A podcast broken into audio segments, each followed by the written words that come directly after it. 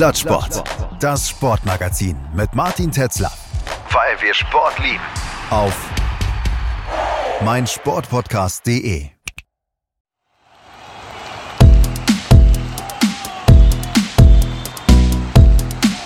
Plattsport.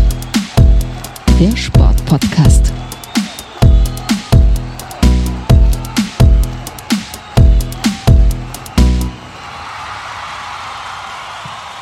Hallo und herzlich willkommen zu den Plattsport Geburtstagsfeiertagen. Mein Name ist Martin Tetzlaff und ähm, ja, ähm, last but not least, heute geht es um den Fußball.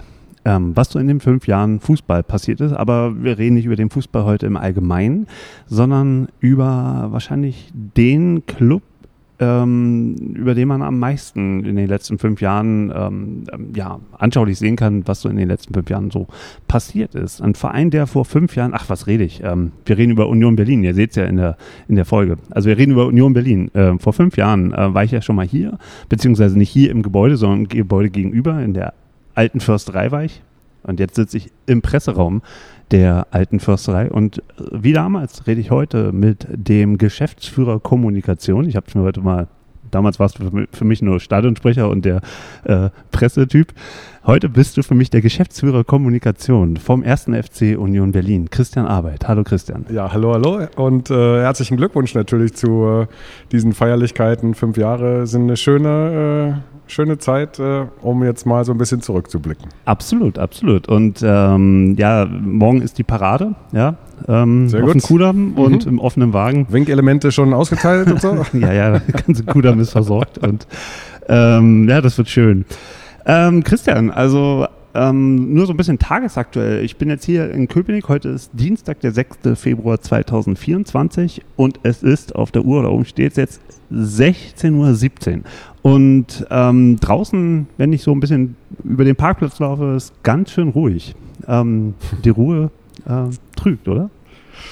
Nee, weiß ich gar nicht. Das ist ja so ein, so an, an so einem normalen Wochentag ist jetzt natürlich hier nicht wahnsinnig viel Trubel. Ähm, und äh, die Ruhe trügt aber auch ansonsten nicht. Wir sind innerlich schon auch ruhig. Ja? Ähm, natürlich in einer sportlich äh, nicht angenehmen Situation in dieser Saison, um das mal äh, ganz vorsichtig zu formulieren. Äh, aber unruhig wären wir davon nicht, sondern im Grunde gibt es ganz viele, auch hier bei uns, insbesondere in der Führungsebene des Vereins, die den Verein seit Jahrzehnten kennen und für die nicht die letzten fünf Jahre der Normalzustand waren, sondern die eigentlich damit groß geworden sind, dass es immer darum ging, um etwas zu kämpfen. Und äh, oftmals im, auch im Sinne äh, des Kampfes um den Klassenerhalt in der jeweiligen Liga. Also insofern, ähm, nee, das ist schon dann ein normales Bild heute. Okay, ähm, nur zur aktuellen Situation. Ihr habt ja jetzt ähm, nach, glaube ich, 19 Spielen 17 Punkte auf dem Konto. Seit dem 13.11. ist die Ära Urs Fischer hier vorbei. Jetzt habt ihr mit Nena Bielica einen Trainer, wo ich auf jeden Fall so aus der Hüfte geschossen sagen würde, das ist so das Negativ von Urs Fischer. Also in der, in der Kommunikation nach außen, auch im Auftreten. Ähm, und ihr hattet ja jetzt gerade, du kannst mir übrigens auch live widersprechen und gleich reingrätschen. Negativ klingt mir schon mal zu negativ, aber dazu kommen Ne wir gleich. negativ, naja, wir also in, meinem, in meiner Kamera ist halt kein Positiv äh, drin, sondern negativ. Egal. Aber ähm, ähm, das war jetzt ähm, nicht so gemeint. Ähm, genau, also ein ganz anderer Typ. Und ähm, ja, vor kurzem wurde Nena Bielica ja im Spiel bei Bayern München vom Platz gestellt und ganz Deutschland hat erwartet, naja, jetzt, ähm, ähm, der muss doch jetzt fliegen nach so einer Aktion, dass da, so, so ein Trainer darf ja nicht bleiben. Und irgendwie habe ich damit gerechnet, nee, bei Union Berlin ähm, äh, passiert sowas nicht sofort. Nicht, weil ich denke, Union ist ein besserer Verein, sondern Union macht die Gru- Sachen grundlegend immer erstmal anders. Nee, so ist es, glaube ich, nicht. Also im Ergebnis ist es vielleicht anders. Das, das mag sein, will ich aber gar nicht äh, beurteilen, äh, ob möglicherweise ein anderer Verein in der Situation anders entschieden hätte. Aber ähm, das klingt ja immer so, als würden wir gucken, okay, was würden jetzt die meisten Vereine machen äh, an unserer Stelle und dann machen wir es gerade nicht so. Also wenn wir so arbeiten würden, dann würden wir, glaube ich, verrückt werden. Ähm, wir machen die Dinge in Ruhe, damit geht's mal los. Also es geht nicht darum, äh, on the spot immer so sofort, drei Sekunden nachdem irgendwas passiert, ist, äh, das dann auch schon zu bewerten, ja, sondern es mal in Ruhe sacken zu lassen, sich die Situation auch nochmal in Ruhe anzuschauen. Ähm, natürlich auch die Bewertung des DFB Sportgerichts äh, hat, ist ja genau so vorgegangen, nämlich äh, da sind mal zwei Tage vergangen, die Szene wurde ganz in Ruhe angeschaut, die, die Begleitumstände berücksichtigt, auch das Verhalten des Spielers, der daran beteiligt ist und so weiter. Und auch das DFB Sportgericht kam ja zu, zu einer Entscheidung, ja, äh, wo, wo bestimmte Kriterien angelegt werden und äh, am Ende hat es auf unsportliches Verhalten äh, entschieden und eine Drei-Spiele-Sperre ausgesprochen. Und äh, äh, das ist natürlich ein, ein, Thema, klar, was uns auch beschäftigt hat, wäre, wäre ähm, äh, es deutlich anders ausgefallen, hätte man auch anders vielleicht äh, nochmal reagieren müssen. Denn wenn einem ein Trainer drei Monate gesperrt wird, dann wird es natürlich kompliziert, ja, weil dann ist die Saison eigentlich zu Ende. Nein, insofern, äh, äh, wir haben natürlich als Organisation ja auch eine Verantwortung und eine Fürsorgepflicht für unsere Mitarbeiter. Und äh, nur weil jemand mal einen Fehler unterläuft, und, und das hat er ja nun auch wirklich sofort gesagt, ja, dass er sich verhalten hat, wie er sich nicht hätte verhalten dürfen. Das hat er unmittelbar nach dem Spiel äh, in, auch in jeder Kamera gesagt. Darf ich, darf ich, da, ähm, darf ich da mal gleich reingehen? Moment, ja? äh, ich bin, bin, sofort fertig. Ähm, das ist ja nicht also das ist ja in keinem Job der Welt ein Entlassungsgrund. Ja. Mhm.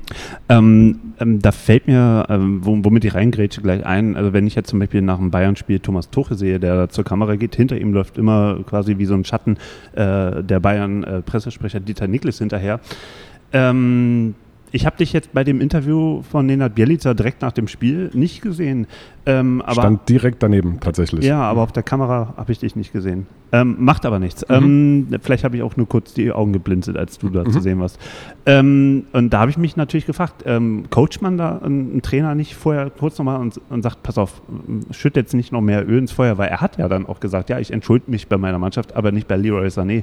Die Entschuldigung kam dann ein paar Tage später. Mhm. Ähm, Wäre es dann nicht schlauer gewesen, zu sagen, wir warten jetzt nochmal zehn Minuten, lassen ihn nochmal runterkochen mhm. und dann gehen wir vor die Mikrofone? Haben wir alles gemacht.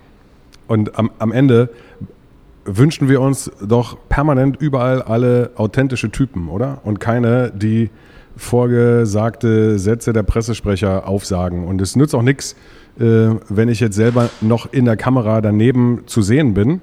Ähm, am Ende spricht trotzdem die Person und die Person soll auch echt sein, ja, und, und echt bleiben können. Und äh, ähm, und auch da, äh, ja, er hat sich zunächst bei seiner Mannschaft und, äh, und beim Verein entschuldigt. Äh, und zwei Tage später dann auch bei Leroy Sané. Von Leroy Sané habe ich noch keine Entschuldigung gehört für sein Verhalten in der Situation. Ich glaube, ähm, oh, da könnte man jetzt aber tatsächlich drüber streiten, weil ich glaube, ich habe am, am Abend selber noch gehört, dass er gesagt hat, ähm, für ihn ist das jetzt kein Thema mehr. Das ist ähm, ja keine Entschuldigung. Aber wofür soll er sich entschuldigen?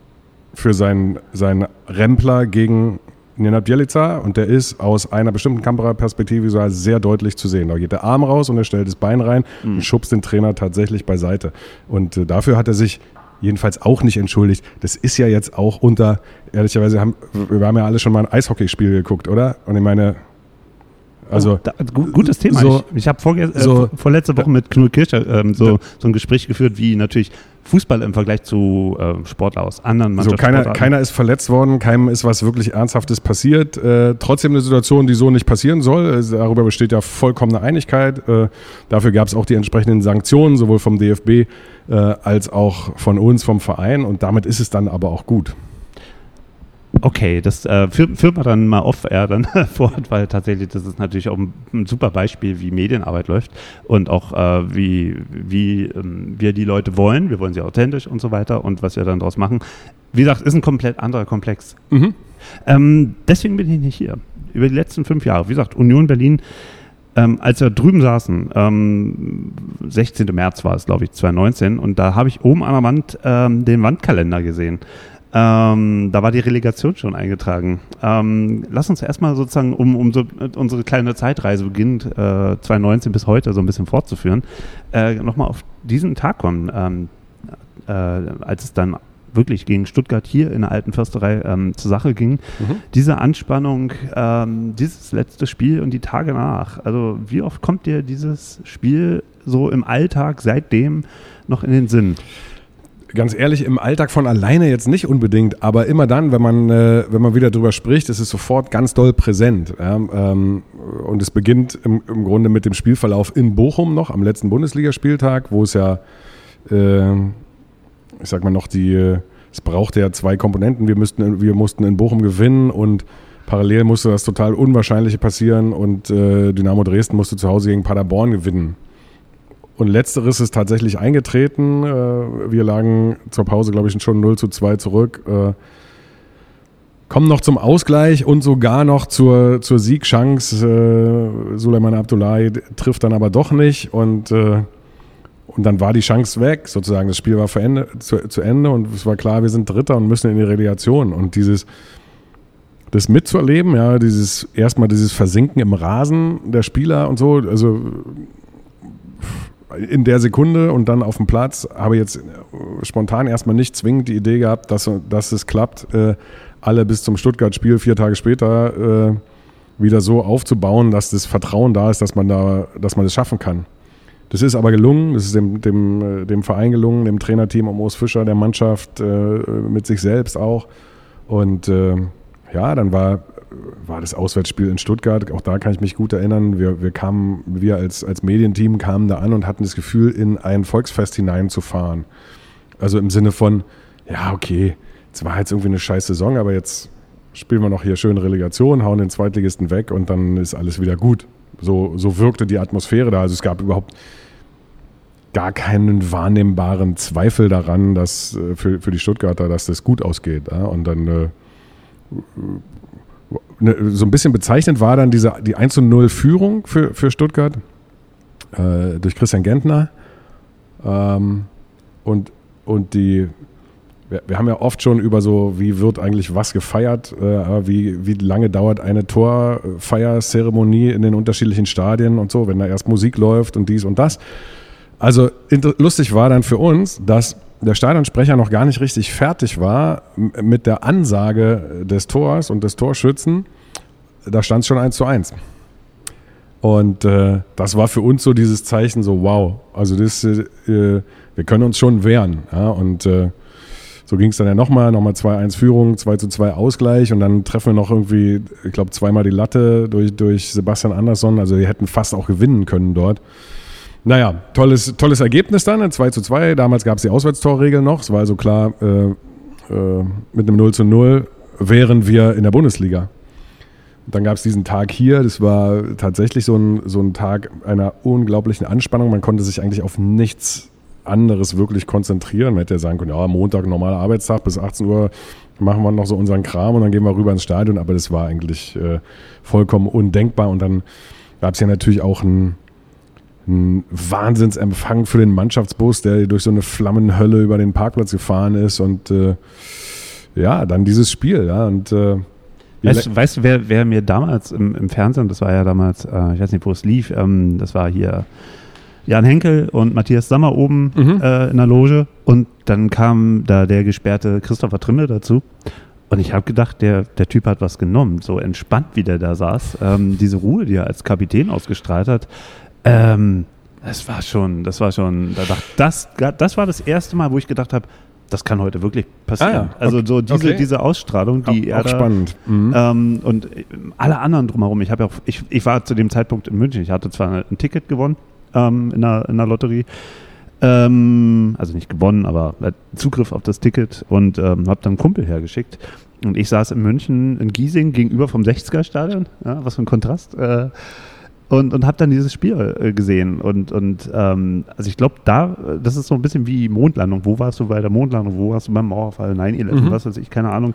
Ähm, und jeder weiß, ähm, zumindest hier so im Fußballkontext Berlin, im speziellen Köpenick, Union, wo, jeder weiß, wo, wo er, an diesem Abend war. Ah, ja. spannend, spannend. Ja, also ähm, ja das, das, das, war, das war tatsächlich so ein bisschen so ein Verein. Also, also ich habe ja nachts dann noch hier RBB geguckt, da gab es Reportagen. Da ja. sind irgendwelche Report, äh, Reporter hier. Durch die Gegend, ja, ja. Ey, das, das war so wie, wie, also das letzte Mal, dass ich so eine Bilder mit Menschen auf der Straße nachts, das war Mauerfall. Ja. ja? Und, und so, so, eine, so eine Reaktion war es hier. Der ganze ähm, ähm Bezirk ist ja hier quasi äh, auf den Beinen gewesen. Ich Absolut, daran, daran sieht man natürlich, wie besonders das war und äh, ähm, das hilft auch so ein bisschen bei der Einordnung jetzt nochmal, dass wir jetzt eine, eine Saison Abstiegskampf haben. Ja? Das haben wir eigentlich vom Moment des Aufstiegs an dann erwartet, ist aber so nicht eingetreten. Ja? Selbst in der ersten Saison waren wir dann, also da war, da ging es ja um gar nichts anderes, logischerweise, ja, und dafür haben wir dann aber doch recht frühzeitig, möglicherweise frühzeitiger, als wir es in, in dieser Saison vielleicht schaffen, äh, waren wir dann durch, ja.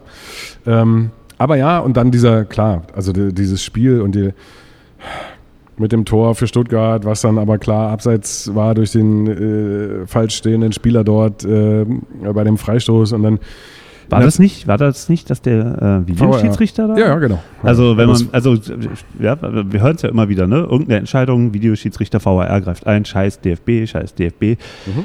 Union würde, würde vielleicht heute nicht in der Bundesliga spielen ohne VAR. Wäre möglich. Ja. Ja, also Aber zu den Protesten gehört dazu, würde dazugehören, äh, genau das auch zu akzeptieren. Also da, da, äh, da bin ich sicher, so ehrlich sind die Leute, äh, die das meinen, ja, dass sie sagen würden, ja, und äh, also diese, die Banner kommen auch dann hoch, wenn eine Entscheidung möglicherweise für uns überprüft wird. Ja? So, und äh, ähm, Klar, und dann war es ja so, in der zweiten Halbzeit haben wir, glaube ich, auch noch mal zweimal an Pfosten getroffen, auch bei auch äh, Abdullahi wieder. Und, äh, und irgendwann beginnt ja diese, diese Zitterei so, klar, irgendwann wirft Stuttgart alles nach vorne und irgendein krummes Ding kann reingehen und dann ist es futsch und du hast keine Zeit mehr. Äh, aber es ist nicht passiert. Und dann äh, der Rest war ein einziger Taumel und dann auch eine. Die Tage danach, ne? Die Tage, ich mein, fantastisch. Nächster Tag war ein bisschen äh, hat sich die Mannschaft erstmal ein bisschen alleine getroffen. Wir alle, also war eine lange Nacht an dem am Montag. Äh, und dann ging es am Mittwoch nochmal so ein Tag, den, den ich wirklich äh, auch ewig in Erinnerung behalten werde. Begann ja morgens im Roten Rathaus beim regierenden Bürgermeister so eintragen ins, ins Buch der Stadt und dann und dann ging so ein kleiner Traum in Erfüllung, weil ich es mir so immer vorgestellt habe. Wir sind dann aufs, aufs Schiff gegangen, auf die Victoria ähm, und äh, aus der Stadtmitte nach Köpenick gefahren.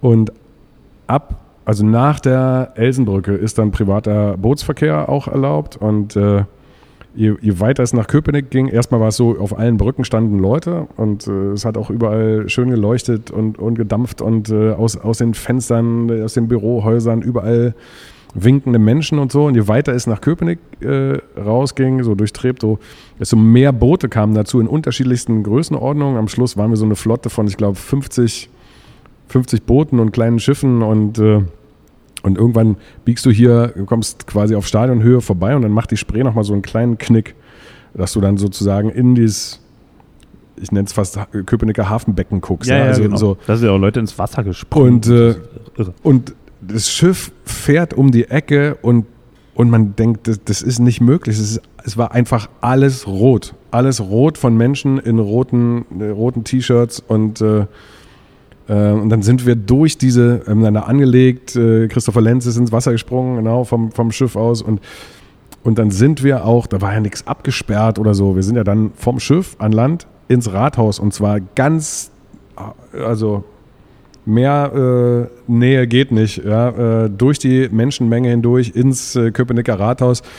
Äh, Köpenick's Bürgermeister Oliver Igel wollte da auch noch eine kleine Rede halten, ist aber dann quasi nach äh, einer halben Minute unterbrochen worden und in eine Spielerpolonaise verwickelt worden. Und dann ging es im, im offenen Bus äh, aus der Altstadt Köpenick hier zum Stadion und dann gab es hier ein, ein, schönes, rauschendes Fest. Äh, also ganz fantastisch, zeigt nochmal, wie außergewöhnlich das eigentlich war, welche Bedeutung das für die Menschen auch hatte und, und ja, äh, zeigt jetzt natürlich auch, dass wir, dass wir äh, jetzt nicht rumjammern müssen, ja, sondern äh, alles in die Waagschale werfen, um uns das zu erhalten und ein weiteres Jahr in der Bundesliga zu erleben. Also erstmal finde ich spannend, dass du tatsächlich ähm, das fast minutiös wiedererzählen kannst. Äh, aber ähm, ich, ich kann den Tag, also ich war ja dann auch in München, bin dann da in so einem Trikotladen, habe da tatsächlich so ein letztes Union-Zweitliga-Trikot mir noch äh, geschnappt und ähm, ja, das war, das war auch aus der Entfernung toll. Also ich höre auch immer viele Leute, die nicht nur ihren Rasen verpflanzt haben jetzt in ihrem Garten und den immer noch bis heute pflegen, beeindruckend, sondern einfach auch, dass ganz viele Leute an dem Tag und von dem Tag und den Tagen danach berichtet haben, dass sie geweint haben. Ähm, diese, diese Tränen der Ungläubigkeit, diese Glückstränen, also ich kann das auch bestätigen. Am nächsten Tag saß ich da und äh, war, war wirklich wegge weggeballert. Ähm, aber jetzt nochmal zu uns äh, beiden, ähm, als wir da drüben saßen. Ähm, hab vorhin nochmal gehört und nochmal überlegt, ja, tatsächlich, Hertha BSC hatte kurz vorher äh, eine Radkappe hier äh, abgestellt. Ähm, so 2024, Schnips. Und äh, Hertha BSC ist jetzt, glaube ich, in so einer Position, die würden, glaube ich, alles dafür geben, wenn, wenn sie eine Radkappe irgendwie von einer Entfernung gucken könnten. Ja, ist schwer. Und, ne? und ihr seid jetzt hier der, der, der große Hirsch in der Stadt. Ja, ich wage trotzdem mal die Behauptung, wir führen uns nicht so auf, ähm, sondern äh, versuchen bei uns zu bleiben, die Dinge so zu machen, wie wir sie immer gemacht haben, äh, auch mit den gleichen Prämissen, den, den, das Stadionerlebnis, den Stadionbesucher in den Mittelpunkt unserer Überlegungen zu stellen. Ähm, nach wie vor äh, ist unser Stadion auch zu klein, also es äh, gibt auch keinen Grund, durch die, trommelnd durch die Stadt zu rennen und zu sagen, guckt mal alle her, weil es ist eh voll und äh, äh, auch daran arbeiten wir, haben wir, haben wir viel zu tun und, und äh, sind auch auf einem guten Weg. Ähm, aber ja, so, äh, ich sag mal, diese, diesen, diesen Rollenwechsel sozusagen, dass, dass wir der, der Erstligist sind und Hertha BSC in der zweiten Liga, äh, das hat bestimmt damals niemand äh, vorhersehen können und auch niemand erwartet, ja, sondern eigentlich war es irgendwie ja auch toll für alle, dass es endlich ein, ein Derby in der ersten Liga gab und es waren ja auch äh, stimmungsvolle und, und, äh, und tolle Spiele. Lässt sich jetzt vielleicht leichter von meiner Seite aus sagen, weil wir waren relativ erfolgreich in den Derbys. Aber, aber es war für die Stadt einfach, es rückt dann natürlich den Fußball mal so komplett ins Zentrum in einer Stadt, in der es ja sonst sehr viel anderes auch gibt. Ja, es ist ja keine klare Fußballstadt. Hier gibt es auch einen Eishockeymeister und einen Volleyballmeister und eine, eine tolle Handballmannschaft und äh, äh, also jede Menge erfolgreichen und äh, super attraktiven Sport neben Fußball. Ähm, nochmal zu Hertha, wenn man jetzt auch nochmal sieht, bei Hertha ist ja auch eine Menge passiert. Also ähm, wenn ich mich so kneife, vor fünf Jahren, äh, glaube ich, gab es da noch äh, so Sachen wie äh, Jürgen Klinsmann. Es gab äh, auf jeden Fall noch Lars Windhorst, äh, zwischendurch äh, jetzt Lehmann. Kam dann aber erst. Ne? Ja, ja, war, war noch nicht vor fünf Jahren, sondern kam dann. Ja, genau, äh, aber das im- sind so Sachen, die in der Zeit ja. passiert sind. Das kommt mir auch schon wieder vor wie vor 20 Jahren. Und ähm, ja, jetzt ist ja vor kurzem leider Kai Bernstein gestorben, der da drüben ja auch eine Menge angeschoben hat. Wie beurteilst du so aus der Ferne ähm, auch was, was er ähm, für den Verein dort und auch für die für ihr Stadion und für ihr Fußballerlebnis, wie sie Fußball wollen, ähm, ähm, ja, wie beurteilst du das? Ja, ich, ich glaube, ihm ist etwas gelungen, was total wichtig ist im Fußball, nämlich den, den Verein tatsächlich wieder zu vereinen ja, und äh, sich nicht so viel um, um zu viel anderes außenrum zu kümmern, sondern sich auf den, auf den Verein selber zu konzentrieren, auf die Menschen, ähm, die den Verein ausmachen, denen dieser Verein am Herzen liegt. Und er hat eine, glaube ich, äh, wahrnehmbar eine, eine neu, ein neues Miteinander dort ähm, geschaffen. Ja? Und äh, ähm, es, ist, es ist total traurig, äh, natürlich sowieso einfach, wenn ein Mensch in so jungen Jahren stirbt und, äh, und, und eine Familie hinterlässt, die, die natürlich äh, äh, traurig und betroffen ist, aber auch für den Verein. Es ist, es ist traurig und ein schmerzhafter Verlust. Tut uns äh, sehr, sehr leid. Ähm, ich glaube, er hat eine gute Entwicklung eingeläutet und äh, bleibt von hier aus nur die Daumen zu drücken, dass sie äh, vielleicht trotzdem fortgesetzt werden kann. Ähm, ich sagte ja vorhin schon, da hing ja der Wandkalender äh, mit der Relegation an der Wand und du sagtest damals im Hinblick auf einen möglichen Aufstieg, damals war Union, glaube ich, Vierter oder zumindest sehr, sehr heiß im Rennen dabei, äh, sagtest du auch zu gewissen Risiken, die, die ich vorgetragen habe, ja Mensch, hier, es könnte ja dann vielleicht nur ein kurzes Intermezzo werden wie Fürth, Paderborn, Ulm und da sagtest du, äh, warum gucken wir denn nicht auf Augsburg, Mainz und Freiburg? Ähm, wo würdest du jetzt so nach, ich glaube, das ist jetzt das fünfte Jahr Bundesliga, wo würdest du jetzt Union da so ein bisschen einordnen? Wie weit äh, auf diesem Level seid ihr? Also mal ganz davon abgesehen, Augsburg hat ganz andere finanzielle Voraussetzungen. Ähm, Mainz und Freiburg sind weiterhin eingetragene Vereine, die sich über die Zeit was aufgebaut haben. Genau wie wir auch, genau. Ne? Und äh, ähm, naja, äh, im Grunde sieht man, sie haben genau das, diese Herausforderung gemeistert, schon, vor der wir jetzt auch stehen. Ja? Nämlich sich auch mal durch eine ganz, ganz schwere Saison durchzubeißen. Mainz hat es sogar häufiger noch äh, als Freiburg jetzt. Freiburg hat ähnlich wie wir jetzt auch ein paar richtig gute Jahre gehabt und äh, wirkt sehr stabil im Moment. Äh, Mainz ist es gewohnt ähm, zu kämpfen und, und, äh, und hat sich mehrfach durchgesetzt. Gleiches kann man für Augsburg sagen, die in dieser Saison ein bisschen äh, entfernt sind von den, von den äh, ganz unteren Plätzen. Also das ist genau der Punkt. Ja, wir, wir haben es auch geschafft, dass es eben nicht bei einem kurzen Intermezzo geblieben ist. Ähm, haben auch äh, es nie so betrachtet nach dem Motto, äh, naja, wie schön, äh, das nehmen wir jetzt mal mit und dann, und dann werden wir ja sehen, was bei rauskommt, sondern wir haben alles daran gesetzt, alle Energie und, und äh, sehr viel Aufwand betrieben, um eben nicht leichtfertig wieder abzusteigen. Und, äh, und das werden wir jetzt auch tun. Ja? Jetzt, gilt's, jetzt gilt's da, geht es darum, äh, ähm, tatsächlich sich zu fokussieren und nicht von irgendwelchen anderen Dingen noch zu. Niemand braucht ja glauben, ähm, wir gewinnen jetzt äh, acht Spiele in Folge und haben dann damit nichts mehr zu tun. Wie soll das passieren? Ja? jeder, der ein bisschen äh, im Sport unterwegs ist, weiß, okay, mit dem Fingerschnipp kriegt man sowas nicht weg plötzlich, ja? sondern eine grundsätzliche Verunsicherung, die in dieser Saison nun mal drin ist. Ähm, die, die, da müssen wir uns ganz mühsam durcharbeiten und es kann äh, unter Umständen bis zum letzten Spieltag dauern. Ich will das nicht hoffen, weil es natürlich eine nervliche super Anspannung ist, aber auch darauf müssen wir vorbereitet sein. Ähm, nur so als kleine Zwischenfrage. Ähm, angenommen, Union hätte jetzt nicht in den letzten drei Jahren immer ähm, den europäischen Wettbewerb erreicht, sondern hätte über all die Jahre so zwischen 10, vielleicht mal 8, 14, lass es auch mal 15 sein, aber immer in der Liga drin erreicht. Meinst du, äh, Urs Fischer wäre dann vielleicht immer noch Trainer, ähm, weil jetzt natürlich die Fallhöhe von ersten zwei Spiele gewonnen und dann zehn Niederlagen am Stück und dann auf einmal sieht man sich in so einer Region wieder, wo man die letzten Jahre nie war. Ähm, meinst du, das hat auch was dazu beigetragen, dass er dann einfach auch äh, mit der Erwartungshaltung, die sich im Umfeld natürlich generiert, am Ende auch nicht mehr klargekommen ist? Nee, das Wichtigste für Urs Fischer war zunächst mal seine eigene Erwartungshaltung. Er hat sich nie Erwartungen anderer unterworfen. Er hat sich auslachen müssen im Sommer, äh, als er erneut von 40 Punkten und dem Ziel Klassenhalt äh, gesprochen hat und wurde äh, äh für, für Understatement gerügt und so weiter. Wer also, hat denn das gemacht? Und hier, die Leute, die hier in diesem Raum auf dieser Seite sitzen, also die nicht die vorne hinterm Pult stehen, sondern so. Und er hat immer darauf bestanden zu sagen, wir können uns gerne andere Ziele setzen, aber erst dann, wenn wir das Ziel erreicht haben. Er war, er war total klar in dieser Angelegenheit.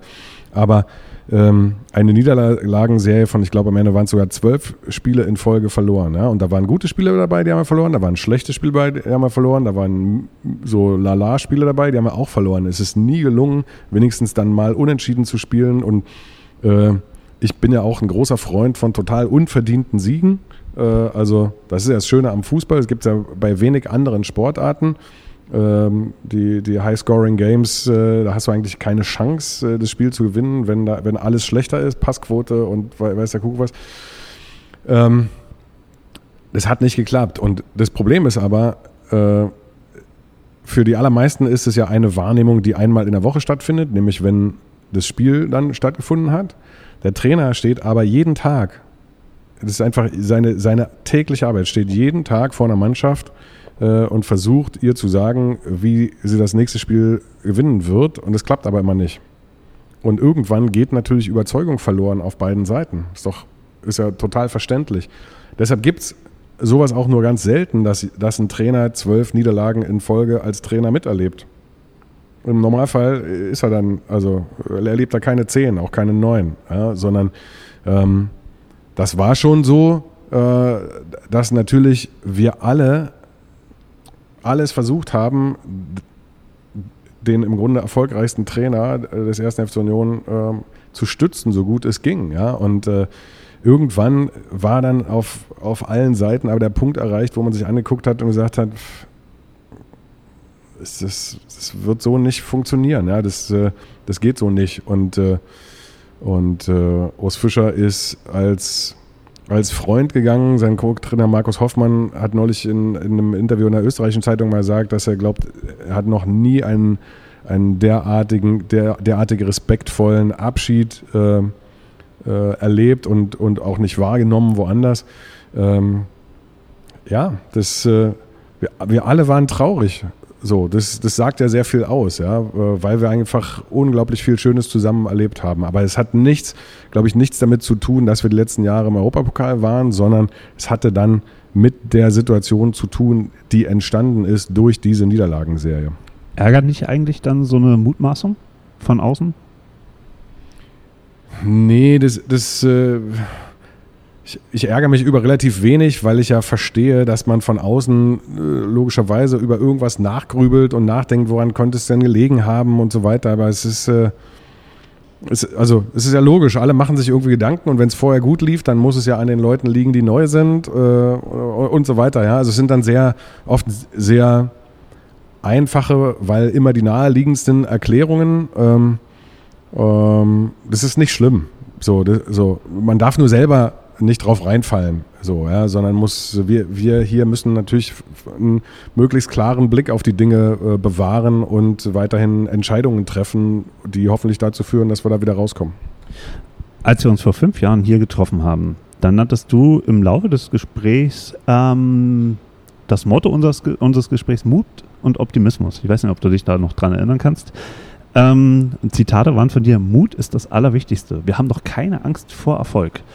Und ähm, das, bevor diese wahnsinnige Reise durch die Relegation oder beziehungsweise durch die letzte Hinrunde in der zweiten Liga losging und all das, was wir bis heute erlebt haben mit äh, Champions League bei Real Madrid, also wirklich so der Peak, äh, den man eigentlich sich so als so Verein von Union nicht, nicht, nicht mal erträumen kann.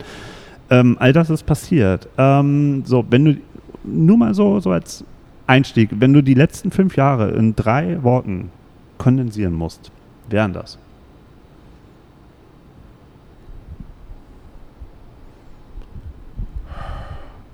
Da ist zuallererst das Wort Freude, weil es so ein schönes Wort ist, was so ein, es hat so eine innere Wärme und, und äh, ist irgendwie ein bisschen tiefer noch als vielleicht als Begeisterung, ja. Aber es ist auch Ekstase dabei, würde ich schon auch sagen, und Dankbarkeit. Ähm, ist erstaunlich, dass die drei Worte kommen nach dem, was all, nach all dem, was in den letzten drei Jahren, äh, sagen wir mal seit 2020, seit März 2020 passiert ist, dass das. Was, was, hättest, du, was hättest du erwartet? Irgendwas? Ich, irgendwas ich, ich, ich, äh, nee, ich werde den Teufel tun, dir hier okay. äh, irgendwas. Äh, hier so Mauerfall, Wahnsinn und, und, und also, also von außen, von mhm. außen tatsächlich. Ähm, ähm, ich kann dir erklären, ja. Also bei, Freude, okay, bei, Freude, bei Freude, bei Freude habe ich schon schon gesagt, es ist was, was ganz tief reingeht und äh, äh, und für immer mit mit den Menschen, mit denen man das in dieser Zeit hier erlebt hat, verbunden sein wird. Ekstase äh, kann ich deshalb sagen, weil es oftmals auf total verrückte Weise zustande gekommen ist. Nehmen wir, nehmen wir den, den Einzug in die Conference League, letzter Spieltag. Corona, 2000 Leute, glaube ich, durften im Stadion sein. Ähm, äh, der falsche Spieler, nämlich äh, Taivo Avoni, macht einen Einwurf. Der macht uns nie, hat nie Einwürfe gemacht. Äh, ich glaube, er wirft auf Geraldo Becker, der von Upamecano gedeckt wird. Also eigentlich wirft er auch auf den falschen Spieler, weil du eigentlich keine Chance hast, sich da durchzusetzen.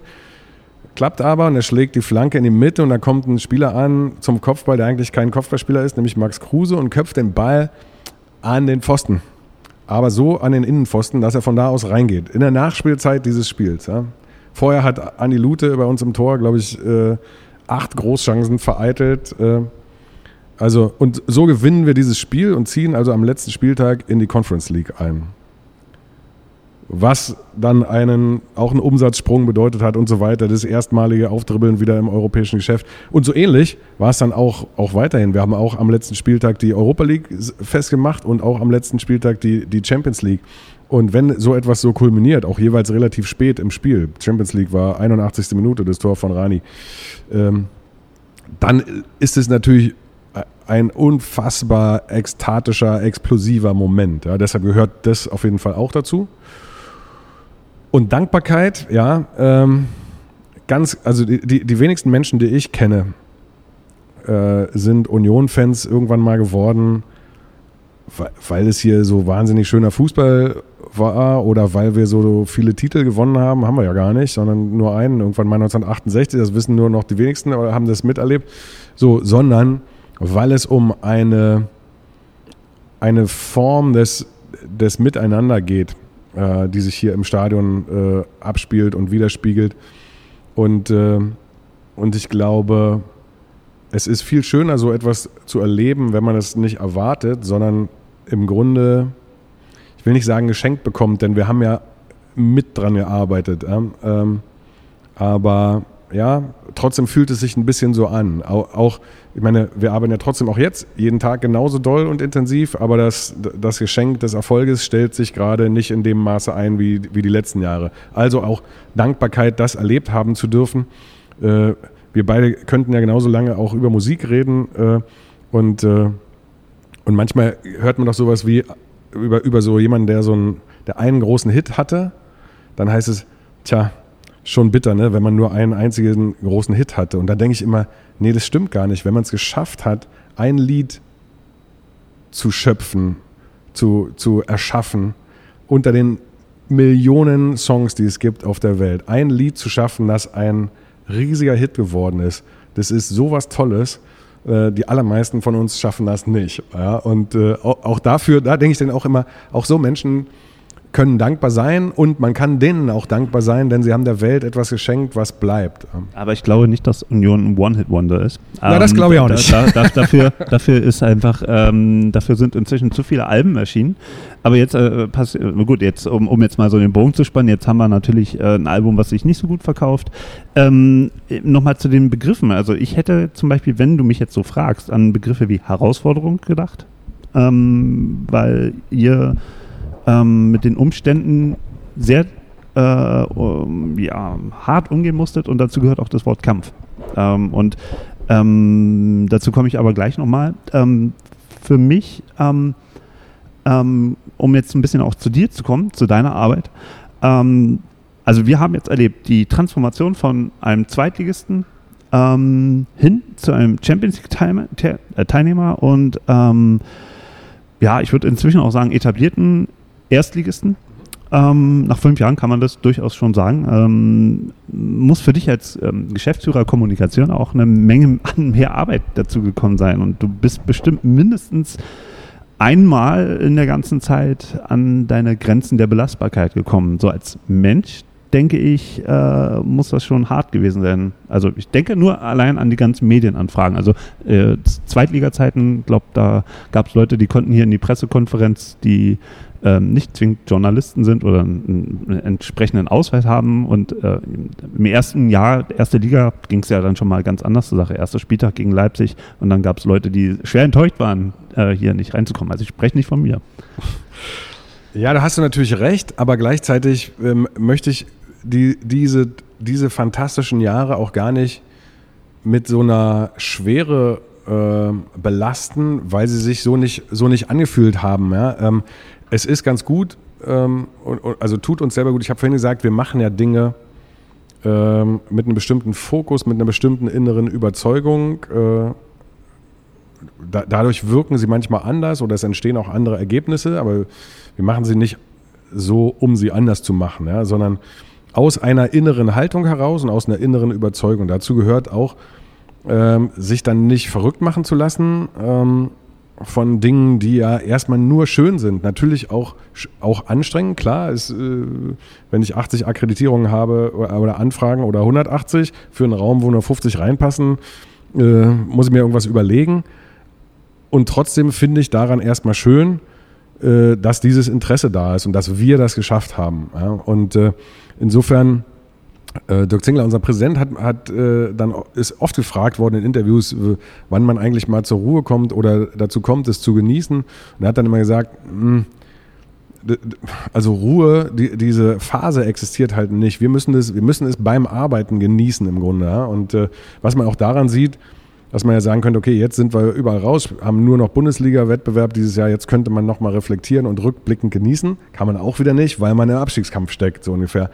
Ähm, aber dieses, dafür muss man sich äh, immer wieder auch mal ein bisschen Zeit nehmen und äh, deshalb bin ich auch äh, immer dankbar, wenn es zum Beispiel in solchen Gesprächen wie diesem hier nochmal um sowas geht, weil das darüber sprechen, wie schön das eigentlich war und, und wie toll es war, äh, das ins Flugzeug zu steigen und nach Helsinki zu fliegen, um im Conference League Playoff gegen Kupion PS zu spielen. Ja, die mussten 400 Kilometer von zu Hause entfernt spielen, weil ihr Stadion nicht den äh, äh, UEFA-Regularien entsprach. Und, und es war so eine herzliche erste internationale Begegnung, ganz fantastisch. Ja, ähm, und äh, bis heute äh, gibt es Kontakte auf, auf Arbeitsebene zwischen den Vereinen und dann schreibt mal jemand, Mensch, ich bin in Berlin, kann ich zu eurem Spiel kommen oder so. Ja? Und es ist so schön, dieses, dieses verbindende Element erlebt zu haben. Fußball konkret, aber Sport allgemein als, als etwas, das äh, Grenzen zwischen Menschen überwinden kann und Leute miteinander verbinden kann. Ähm, das war toll, ja. Und äh, am Ende mit Florentino Perez Mittagessen zu gehen, war dann jetzt gar nicht so viel anders. So, also hat man jetzt nicht gedacht so, oh, oh, wow, jetzt auch das noch, sondern nee, nee, es hat sich einige, es war genauso schön mit, mit den äh, Vertretern von Kopion äh, äh, Abendessen zu gehen, wie mit denen von Real Madrid. Mhm. Ähm, naja, ich denke da auch einfach so allgemein an so Berliner Medien, ähm, die auf einmal einen ganz anderen Spot auf dich haben als, als Repräsentant des Vereins, wenn sie mit dem Verein sprechen wollen, müssen sie über dich. Und du gehst dann auch in die, in die, in die, in die Gespräche und ähm, da gab es ja einige Gründe, ähm, warum es auch mal heiß äh, herging und äh, wo du auch gefordert warst, auf eine Art und Weise, wie du es vielleicht als Zweitligist gar nicht hättest sein müssen. Weil die, auf die zweite Liga guckt man einfach nicht so wie auf die erste Liga. Das stimmt, das ist auch der, ähm, der deutlichste Unterschied, ähm, den ich selber so beschreiben würde. Äh, um auch da wieder äh, in den Musikbereich zu gehen, ja, habe ich gedacht, ah, witzig, ist mir gar nicht so aufgefallen, als wir in der zweiten Liga waren, aber im Grunde ist es das Vorprogramm. Also nochmal noch die HörerInnen, ähm, mhm. also nochmal, äh, Christian Arbeit ist nicht nur äh, Geschäftsführer Kommunikation beim ersten FC Union Berlin e.V., sondern du bist auch noch äh, Sänger und Gitarrist in einer Band. ja, wobei das letzte Jahr äh, äh ein Off-Jahr war für die Band, weil wir es alle nicht geschafft haben, weil in der Band gibt es auch noch Union-Fans und äh, wir mussten alle so viel durch die Gegend reisen. Ja, also was ich sagen wollte, klar, äh, ich habe auch schon tolle, tolle Acts im Vorprogramm von, von Konzerten gesehen. Äh, also es soll überhaupt nicht abwerten. Dazu kommen wir später nochmal. Abwertend gemeint ja sein. Äh, aber die Aufmerksamkeit, die einem und dann im Grunde jeder Äußerung zu jedem Thema eines Erstligisten im Vergleich zu einem Zweitligisten ist, äh, also die, das ist schon ein gigantischer Schritt. Ähm, Hast du daraus gelernt, dass du auch manchmal die Worte anders gewichtest, um, um ein gewisses Echo zu verhindern? Kann ich mir bei dem, was du bisher auch so, wie du dich heute wieder gibst und, mhm. und wie, du, wie du auch erscheinst, ähm, kann ich mir das gar nicht vorstellen, dass du dir, dass du sagst, so nur um äh, nicht so zu wirken, sage ich das jetzt anders. Aber du machst es vielleicht ja doch trotzdem automatisch, ähm, weil du es einfach im Vorhinein ein bisschen abpuffern willst und trotzdem deine Message rüberbringst.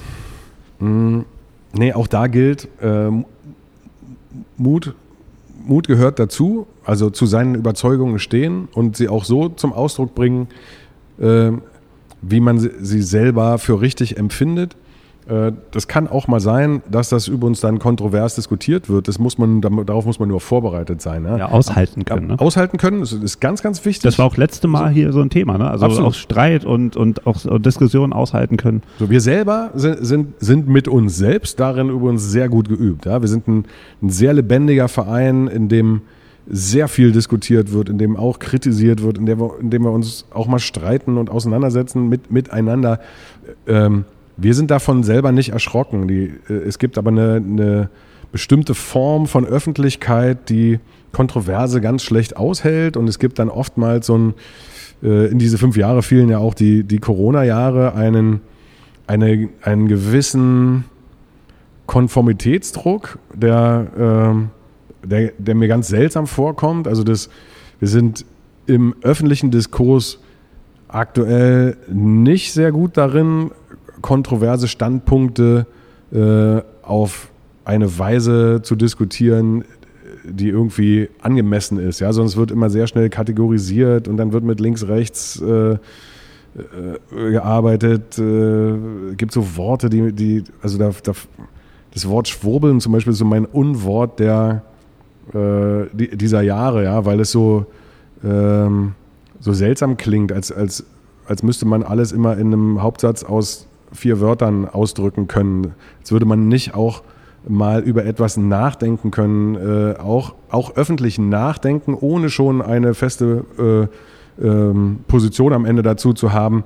All das, um, um all das bringen wir uns. Das sind aber ganz wichtige Bestandteile von Kommunikation eigentlich. Aber äh, um all das bringen wir uns in dem Wunsch nach Eindeutigkeit. Und äh, ähm, das haben wir, dem, dem haben wir nie versucht äh, zu entsprechen. Wir haben aber auch nie vers absichtsvoll versucht, ihm nicht zu entsprechen, sondern wir haben versucht, bei uns zu bleiben und das zum Ausdruck zu bringen, äh, von dem wir überzeugt sind. Und das kam mal gut an und mal kam es schlecht an. Und da gibt es Leute, die schütteln wahrscheinlich bis heute den Kopf und sagen, was sind das für Idioten? Und andere sagen, ja. Äh, da kommen wir mal noch zu. Also nicht zu den gemacht. Idioten, aber zu, okay. zu, Corona kommen wir definitiv mhm. noch. Das gehört ja elementar dazu. Ähm, aber ähm, machen, lass uns mal kurz einen, einen, kleinen, kleinen Flug durch das erste Halbjahr Bundesliga nach dem Aufstieg.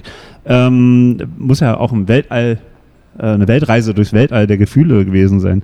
Und äh, Union kommt in die erste Liga und ist quasi the new kid on the block. Es ist quasi, jetzt Achtung, Achtung, äh, äh, äh Triggerwort, ja, äh, der neue Kultclub in der Bundesliga. Ähm, äh, das, das, das St. Pauli des Ostens, ja. Und äh, ich weiß, oh Mann, ihr müsstet jetzt sehen, wie der Mann jetzt hier gerade am, am Stuhl also, oh, zusammenzuckt, oh, als, als hätte ihn äh, eine Cruise Missile getroffen. Nein, nein, nein, nein. Aber Union hat sich einfach verändert, äh, in, auch schon im ersten Halbjahr. Also die, die Mitgliederzahlen explodierten. Ähm, Union wird gefeiert, ist frisch, anders und wirklich jeder Kommentator war begeistert, was da im Auswärtsblock los war.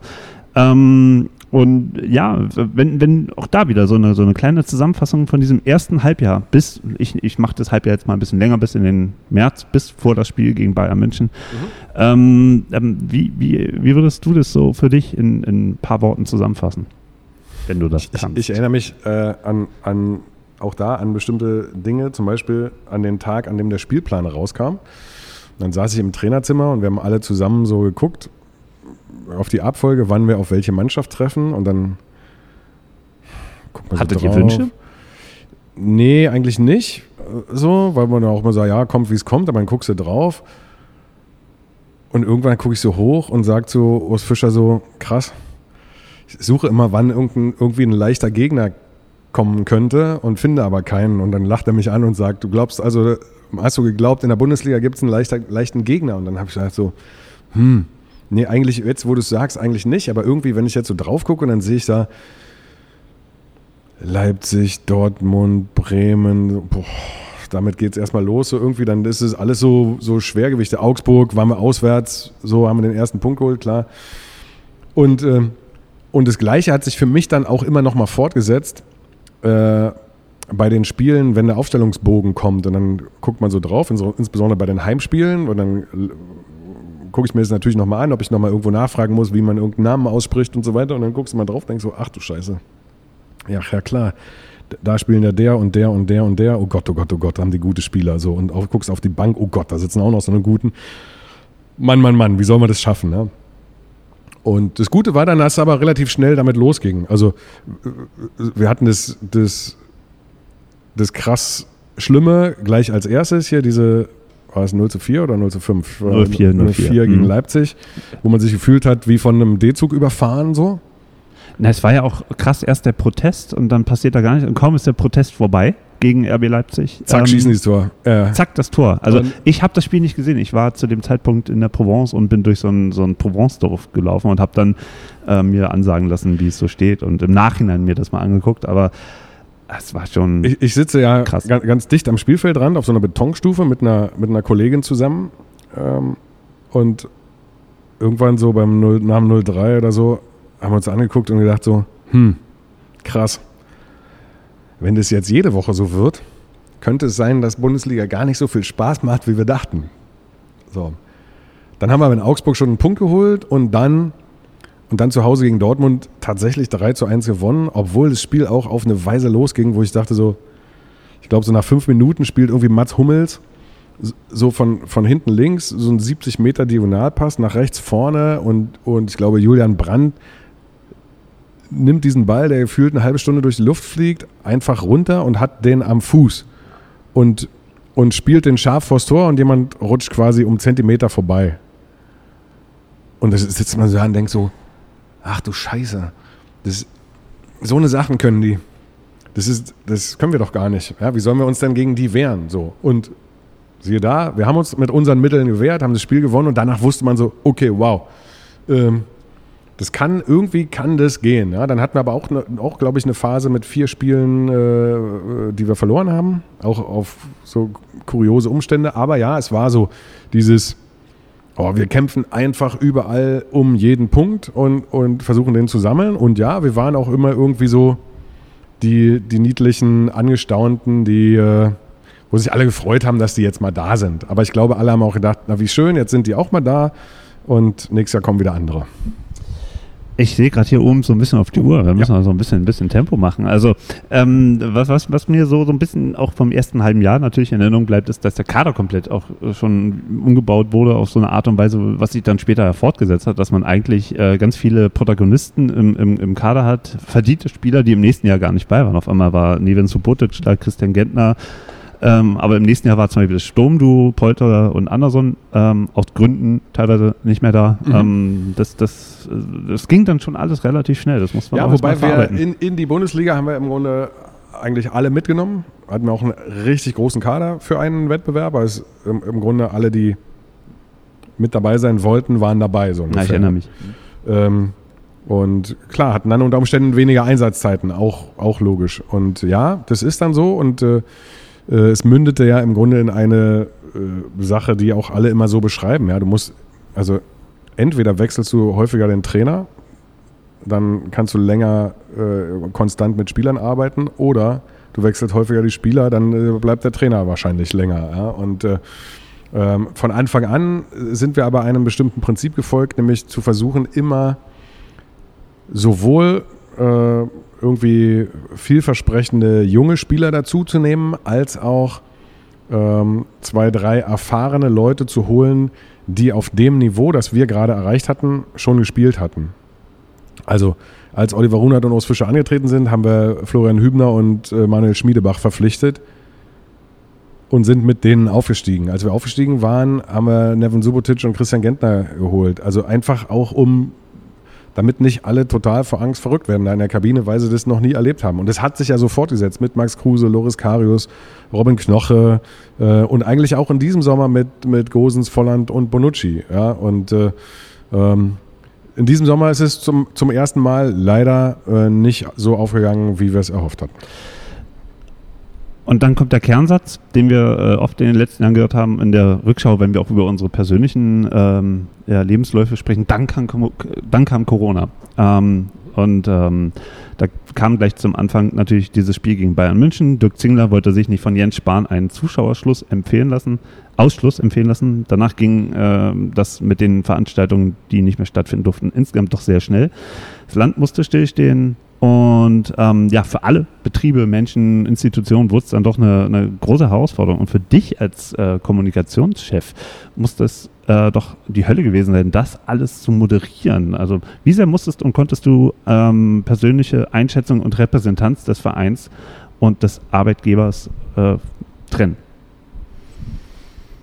Muss, musste ich gar nicht, weil, weil ich äh, ähm am Ende davon überzeugt war, dass, dass wir etwas versucht haben, ähm, was richtig war. Ähm, letztlich, im Grunde kann man rückblickend sagen, wir haben im ersten Corona-Sommer tatsächlich schon das Konzept entwickelt gehabt, nachdem zum Ende der Corona-Phase äh, wieder Zuschauer zugelassen worden sind. Exakt das hatten wir zusammen mit Partnern wie der Charité und mit mit Labors. Nicht ganz, die, die, die also PCR-Tests waren ja damals eure, eure doch, doch, Vorschläge. Ging, ging, ging tatsächlich um PCR. Achso, ja. Am Anfang waren PCR-Tests, am Ende waren es die Schnelltests. Waren es dann die Schnelltests. Und, äh, aber es ging um Testen, Testen, Testen. Aber genau das war ja nämlich der Vorwurf. Äh, was, was denkt ihr euch denn da für einen Wahnsinn aus? Weil wir brauchen ja PCR-Tests auch noch für andere Bereiche. Mhm. Und ähm, dann kommt Union Berlin um die Ecke und sage ich jetzt mal, schwingt sich als Vertreter der, der, der Veranstalter aus allen Genres auf mhm. und, ähm, und, reklamiert äh, dringend benötigte PCR-Tests, so ein Zeitpunkt, wo, wo das tatsächlich eine Mangelware war, wo man auch überhaupt noch gar nicht absehen konnte, was für einen Lauf nimmt das. Das war, glaube ich, noch vor äh, Delta-Varianten und ähm, also das äh, war, war, schon, es war schon ein gewagter Einwurf, der wahrgenommen wurde, als wir, wir haben jetzt hier eine Lösung. Und es kam nicht so richtig rüber als Vorschlag, wie man es vielleicht machen könnte. Natürlich, wir, also wir waren ja darauf angewiesen, also es begann mit dem nicht empfehlen lassen. Wir können nicht auf Empfehlung unseren Betrieb einstellen. Wie soll das gehen? Wir haben ja, also hier arbeiten 400 Leute fest und am Spieltag nochmal 1000 dazu, die leben davon. Es hat ja auch niemand BMW empfohlen, das war genau das Beispiel damals, keine Motorräder zu produzieren, sondern wenn etwas nicht stattfinden darf, wenn Erkenntnisse dazu vorliegen, dass das nicht passieren soll, dann muss es angeordnet werden. Das, mhm.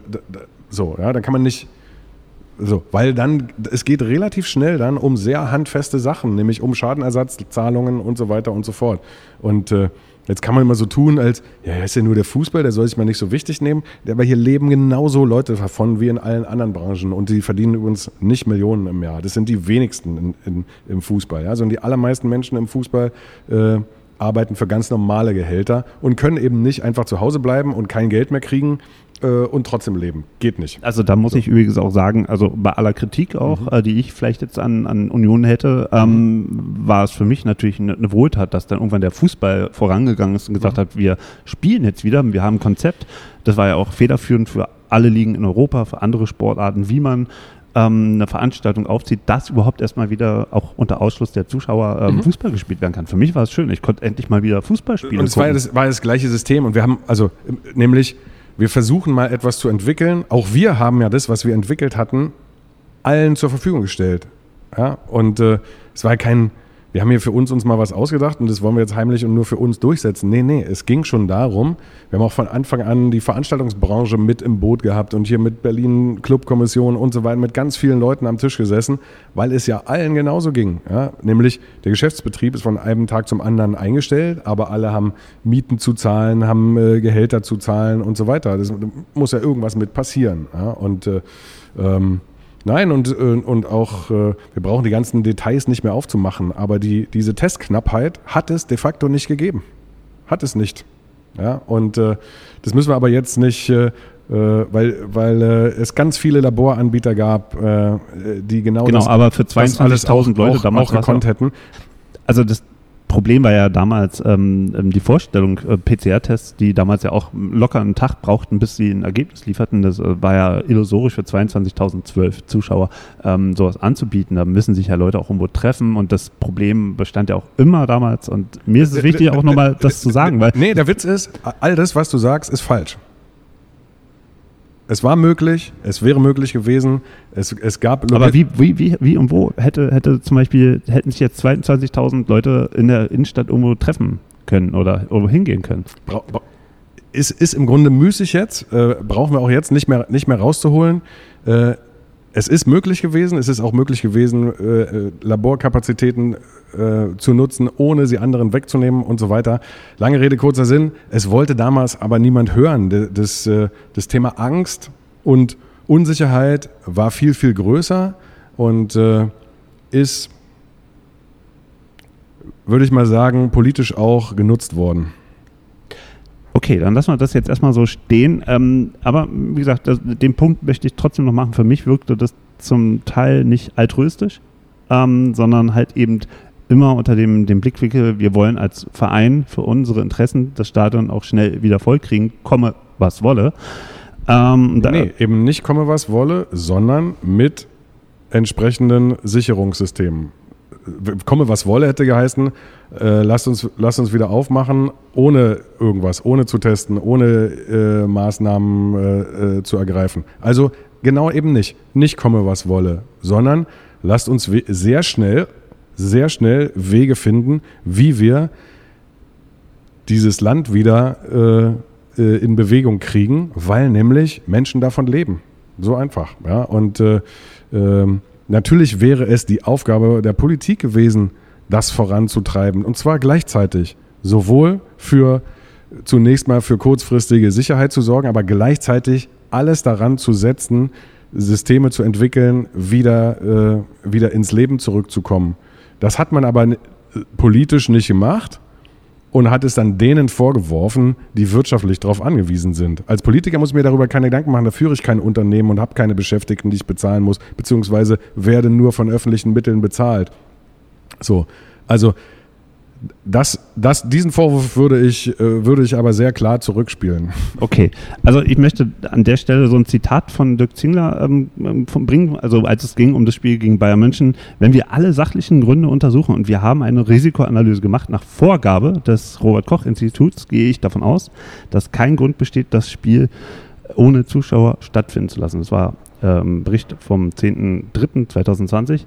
Und als ich später nach, äh, je nach Situation und auch Empfehlungen und Einschätzung des RKIs damals hier sich die Umstände änderten, schien sich nach meinem Empfinden Union fast äh, gegängelt zu fühlen. In einigen Interviews, die du zum Beispiel auch bei Radio 1 ähm, geführt hast, wirktest du manchmal auf mich sehr angespannt und ein bisschen weniger moderat. Und äh, wie blickst du auf diese Zeit zurück? Ähm, wie gesagt, ich hatte das Gefühl, das, das strengt dich sehr an und ähm, es, es, war deshalb, das ist ein bisschen das, was ich vorhin versucht habe zu beschreiben, es war deshalb anstrengend, weil,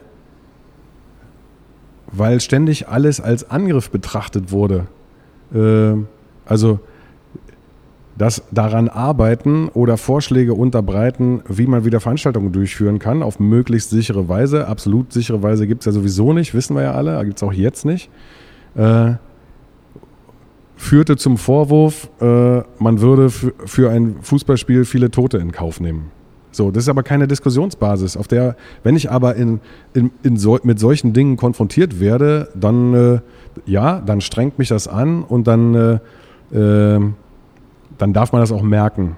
So, ja, weil, weil es äh, ein hanebüchener Unsinn ist in meinen Augen. Äh, aber diese Art äh, der, der Diskussionsführung und des öffentlichen Diskurses hat damals äh, spürbar Fahrt aufgenommen und, und äh, den können wir bis heute in ganz vielen Themen äh, leider beobachten. Ja, auf jeden Fall. Ähm, mich, ich erinnere mich so an so, so Interviews und, und äh, Statements auch von Union in der Zeit, wo ich das Gefühl hatte, na, also man, man merkt ja auch, was es für, für Bestrebungen und, und was es auch für Gruppierungen gibt in der Zeit. Du würdest sie jetzt sozusagen nicht Schwurbler nennen wollen, aber auf jeden Fall Leute, die das Ganze überhaupt geleugnet haben. Und da waren manche Statements, finde ich, von Union Berlin eher Wasser auf die Mühlen dieser Leute, die gesagt haben, ja schaut mal, ähm, so schlimm ist es ja nicht und äh, das RKI ist blöd und die Gesundheitsämter sind irgendwie alle blöd. Und ähm, da fand ich einige Aussagen auch vom Verein, ähm, mindestens schwierig. Da macht doch nichts. Also, das ist doch genau, was ich meine. Ist doch, bitte, bitte lass uns in der Öffentlichkeit schwierige Positionen austauschen, wenn wir über schwierige Themen reden. Finde ich ja überhaupt nicht schlimm. Im Gegenteil, ich bitte darum. Das Ödeste auf der Welt ist, wenn ich vor jeder Aussage äh, äh, die Welt noch mal, äh, der, der Welt nochmal versichern muss, dass ich einen gesicherten Klassenstandpunkt habe. Damit bin ich nämlich aufgewachsen und deshalb kannst du heute gerne nochmal nachlesen. Haben wir in jeder größeren Äußerung, die wir getätigt haben damals, am Anfang immer nochmal gesagt, dass wir das sehr wohl sehr ernst nehmen, dieses Thema. Dabei versteht sich das ja von selbst. Ja? Aber es hat eine sehr äh, Pioniernachmittagshafte äh, Gestalt angenommen gehabt aus meiner, äh, in meiner, also meine Erinnerung daran äh, hat es zumindest geweckt, sozusagen. Ähm, Im Gegensatz zu dir bin ich natürlich nicht in der DDR groß geworden und musste diese ganzen Zwänge auch vom Staat äh, ertragen.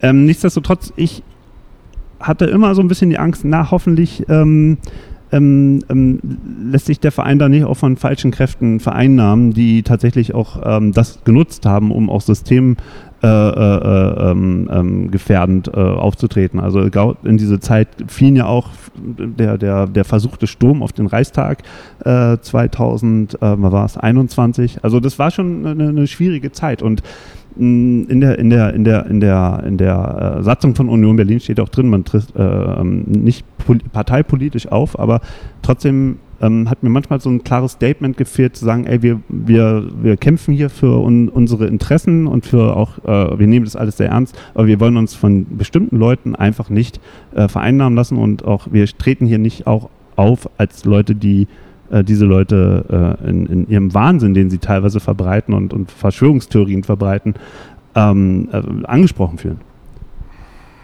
Boah, nee, also tut mir leid, da, da äh, immer so Selbstverständlichkeiten nochmal so vor sich hertragen, finde ich dann auch Quatsch. Es hat diese Versuche auch ernstlich äh, eigentlich kaum gegeben. Ähm, es gab mal irgendwie auf dem, was damals noch Twitter hieß, dann irgendein AfD-Post, äh, auf den haben wir auch äh, sofort reagiert. So, ähm, aber nee, also ähm, nee.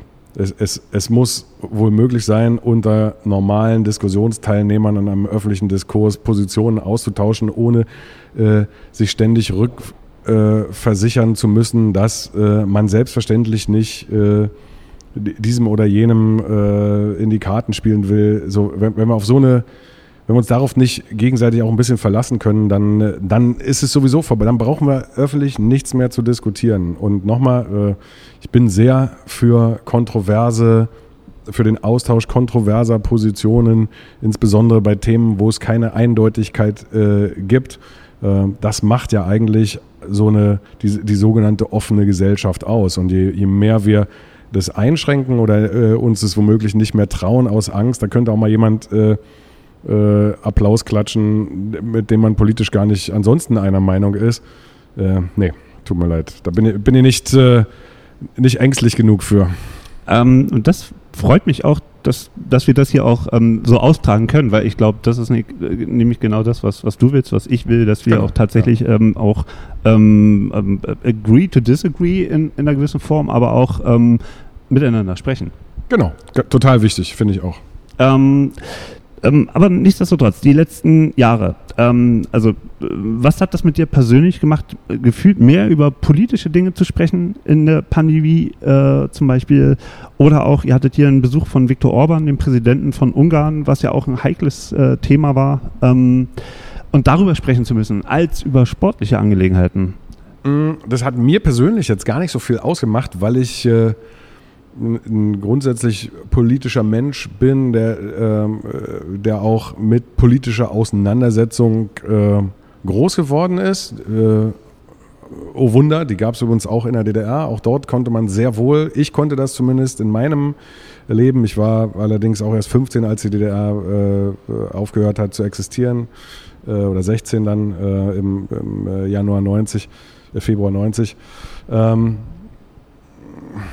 das fällt mir nicht schwer. Ich habe, äh, also das, äh, auch, auch da äh, ist die Lust am, am Austausch von Positionen und am, ich meine, wir haben doch nicht die beste, beste aller Welten äh, aktuell geschaffen, sondern wir haben so viel zu tun als Menschheit, aber auch als Land. Ähm, es wäre fürchterlich, äh, wenn wir uns darüber nicht austauschen würden und wenn es nicht unterschiedliche äh, am Ende auch Versuche geben würde, etwas zu erreichen, dass die Vorstellungen davon, was die beste aller Welten denn sein könnte, sehr unterschiedlich sind. Das, auch das liegt ja auf der Hand, ja. Ähm, aber nein, ich, äh, mir, mir, macht das gar nicht so viel aus, ähm, weil ich am Ende ja auch gar kein Fußballexperte bin. lass, lass uns mal ein bisschen den, den Fokus wieder ein bisschen weg von dir persönlich nehmen. Aha, ähm, gerne. Ähm, aber Dirk Zingler ist ja auch eine wichtige Figur in den letzten fünf Jahren, durchaus als Präsident ja, Logisch, gewesen. Ja, ja. ja. Ähm, auch er ist oft äh, Ziel von Kritik geworden. Ähm, und ich kann mir nicht vorstellen, dass es auch mit ihm nicht irgendwie was gemacht hat. Du erlebst ihn jeden Tag. Was, wie hat sich Dirk Zingler auch in den letzten fünf Jahren für dich und auch nach außen hin äh, verändert? Oder ist also, also Kerzen gerade, dass du sagen wirst, der hat sich überhaupt nicht geändert? Ist, ist, ist ganz, ganz schwer äh, zu sagen, weil, weil man eine Veränderung ja gar nicht so doll erlebt, wenn man sich jeden Tag sieht, ja? sondern ähm, er war schon immer klar in, in seinen Positionen, ähm, war auch immer jemand, der sich deutlich geäußert hat, ist weniger wahrgenommen in der Regionalliga. Äh, äh, auch weniger in der dritten Liga, auch weniger in der zweiten Liga, logischerweise, und ist jetzt einer von äh, 18 äh, Vertretern äh, aus der ersten Liga und wird anders wahrgenommen. Nutzt diese Stimme übrigens auch, um sich einzubringen in äh, sportpolitische, fußballpolitische Debatten und Entwicklungen. Und äh, äh, insofern äh, gibt es schon natürlich ein Bewusstsein ähm, dafür, dass man jetzt eine Stimme hat, ähm, die mehr gehört wird. Dass das allerdings so sein wird, hat er auch schon immer gesagt. Also dieses das Ziel, ähm, einen möglichst erfolgreichen ersten FC Union zu schaffen, weil dann die Art Fußball, für die wir stehen, eine andere, einen, zum Beispiel auch Repräsentanz findet. Ja, mit den vielen Stehplätzen, mit der Art, äh, wie wir die Spieltage gestalten und so weiter. Ähm, wir, wir, wir, ziehen ja nicht belehrend durch die Gegend und sagen, alle müssen das so machen wie wir oder guckt mal her, wie, wie toll, ja, sondern wir, wir versuchen ein, ein mögliches Beispiel zu sein und es wird mehr gesehen und mehr gehört, wenn man in der ersten Liga ist und noch mehr, wenn man im Europapokal spielt, äh, als wenn man in der Regionalliga spielt. So und äh, dessen ist er sich sehr bewusst, nutzt, nutzt die Stimme, äh, die, ihm da zur Verfügung steht und äh, auch da hat keine Angst vor, vor Kontroverse. Ja? Und in der Kritik standen viele Menschen ja, in, in, in diesen letzten fünf Jahren. Nicht nur Fußballpräsidenten, auch Gesundheitsminister oder äh, Bürgermeister oder sonst was. So. Ähm, in den letzten fünf Jahren waren zwei Mann ähm, eigentlich immer so ein bisschen raus aus dem Fokus, solange der sportliche Erfolg auch da war. Das war Urs Fischer und äh, Oliver Runert. Ähm, wie bewertest du heute Ihre Situation in dieser, in dieser doch sehr schwierigen Zeit? Äh, in der jetzigen meinst du? Oder? Nee, auch nee. In, in, den, in den letzten Jahren, weil drumherum war ja nun wirklich Trubel, ähm, nicht gerade Heiterkeit. Und ähm, da, ich, ich finde es interessant. Mein Fokus der, in den letzten fünf Jahren, also wenn ich über die letzten fünf Jahre sprechen sollte, würde mir Corona fast schon nicht mehr einfallen. Ja? Also es spielt in meiner Erinnerung an diese fünf Jahre eigentlich keine Rolle mehr, weil weil die weil ganz viel Positives passiert ist und ganz viel Positives überwiegt. Also für, für mein Leben, äh, also das kommt jetzt eher so, ich habe lange nicht mehr darüber nachgedacht und auch nicht mehr darüber gesprochen, weil es in meinem persönlichen Umfeld zum Beispiel auch nicht vorkommt. Da kommt Plattsport und wir über die letzten fünf Jahre reden. So, so. ja. ähm, und äh, insofern Nein, die beiden haben sich immer auf, auf ihr Kernthema fokussiert, nämlich auf Sport. Und sie waren da natürlich auch viel Thema, weil äh, allen irgendwie, äh, also sie waren ja Mitverantwortliche dieses Wunders. Ja? Und äh, ähm, insofern, äh, nein, haben die aber immer versucht, die, die Dinge auch entsprechend äh, ähm, zu trennen ja, und zu sagen, ich, Urs Fischer, spreche übrigens über die Mannschaft und über, äh, über den Sport an sich. Ich, Oliver Runert, spreche über Transfers, Kaderplanung und so weiter. Ähm, und der Verein spricht über die, die anderen Themen. Ähm, dann ging Union nach Europa. Ähm, mal ganz von den ganzen finanziellen äh, Aspekten abgesehen, die Europa auch gebracht hat. Ähm, wie bewertest du die Europapokalteilnahmen im Hinblick auch auf eine gewisse Erdung des Vereins. Also inwiefern blieb sich der Verein in der Zeit auch treu. Ähm, und auch der Menschen im Verein und drumherum. Ähm, also haben sich die Ansprüche an den Verein auch dadurch äh, irgendwo verschoben? Ich glaube, unsere eigenen Ansprüche haben sich nicht verschoben. Wir haben, haben es aber als etwas sehr, sehr Schönes und Bereicherndes erlebt. Nicht im, nicht im finanziellen Sinne, sondern im kulturellen Sinne. Ich habe es vorhin schon mal versucht, so zu beschreiben. Es hat eine un, hat unfassbar schöne Erlebnisse gegeben. Wir haben unterschiedlichste Stadien äh, erleben dürfen. Es war ein riesiger Traum vieler Unioner, sowas alles mal miterleben zu dürfen. Und, äh, und das war, äh, das ist das, was wir daraus mitnehmen. Ja? Daraus leitet sich nicht der Anspruch ab, ähm, das zwingend jedes Jahr schaffen zu müssen, aber die Lust darauf, es wieder zu schaffen, die leitet sich daraus ab. Und äh, ich finde, es hat uns gut getan, es hat gut zu uns gepasst. Wir konnten auch auf europäischem Parkett uns, äh, uns präsentieren, in der Europa League sogar äh, tatsächlich auch hier mit unserem Stadion. Und äh, nein, das war gut und äh, wir alle hätten nichts dagegen, wenn es irgendwann mal wieder passiert. Und das wird vom Erfolg unserer Arbeit abhängen, logisch. Und dein schönstes Erlebnis im Olympiastadion?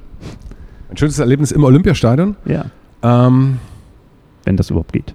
Doch, das geht, das geht. Äh, mein schönstes Erlebnis im Olympiastadion war, war allerdings tatsächlich ein Derby-Sieg. Ähm, also ich meine jetzt ähm, im du, Europapokal. Du meinst im Europapokal. Als Heimspiel. Das, das war, als ich das erste Mal äh, das Olympiastadion in der in, in unserer Gestaltung gesehen habe, sozusagen. Ja, da war, war ja noch niemand drin. Das war der Vorabend vor dem ersten äh, Europa League-Spiel.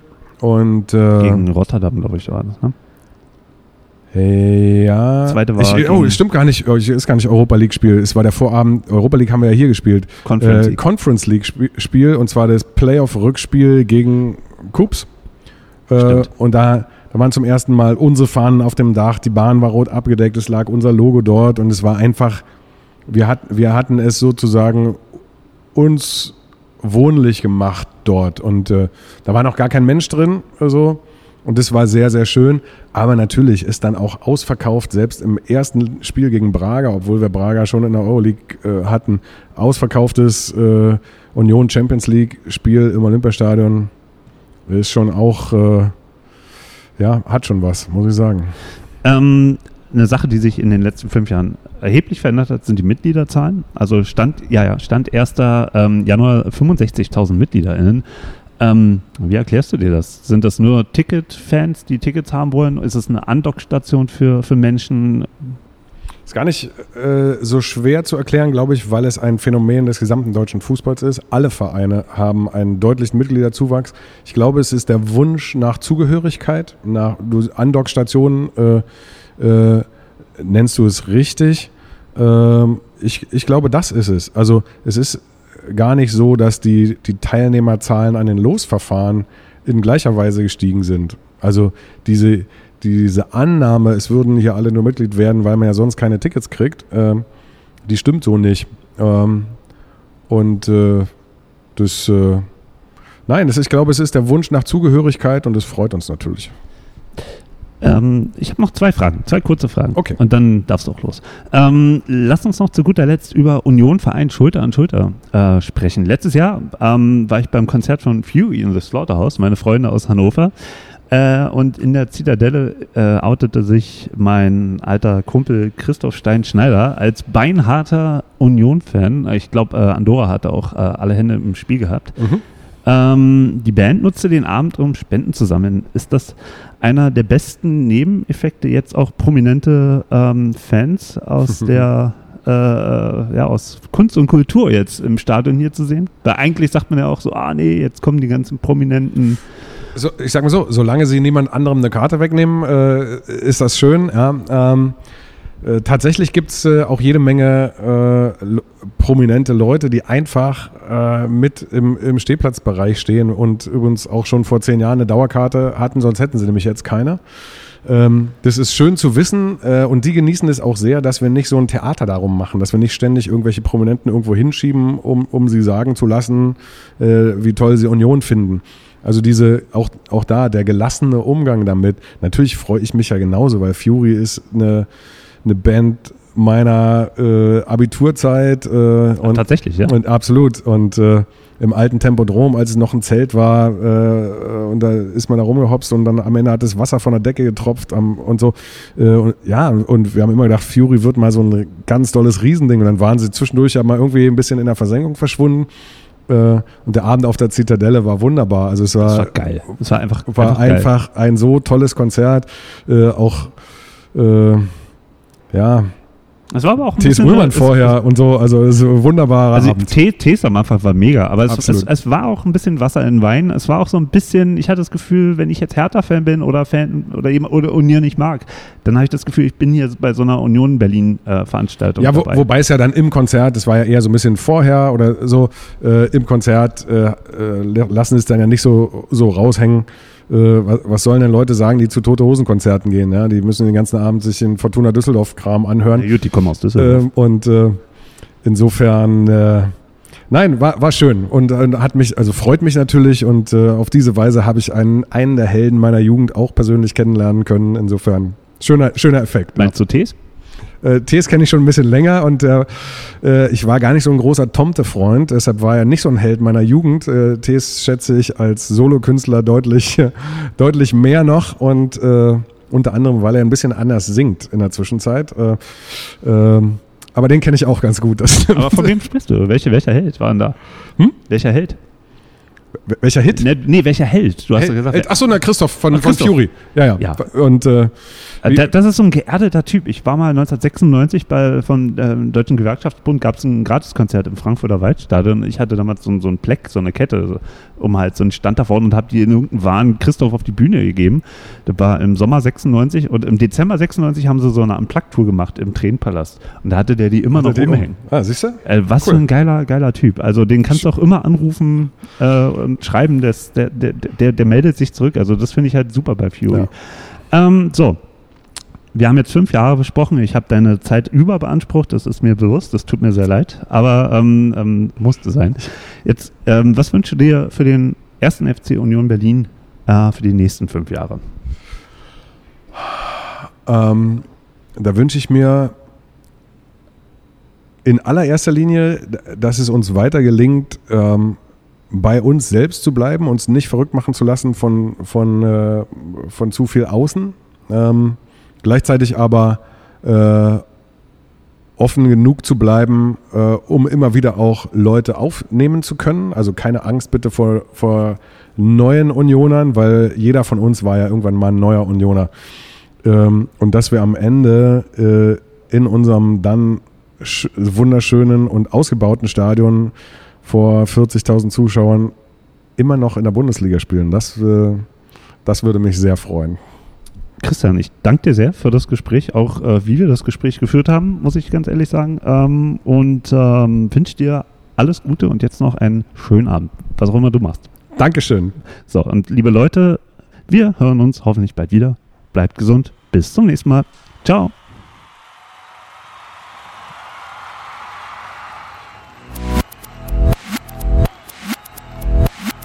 Plattsport. Der Sportpodcast.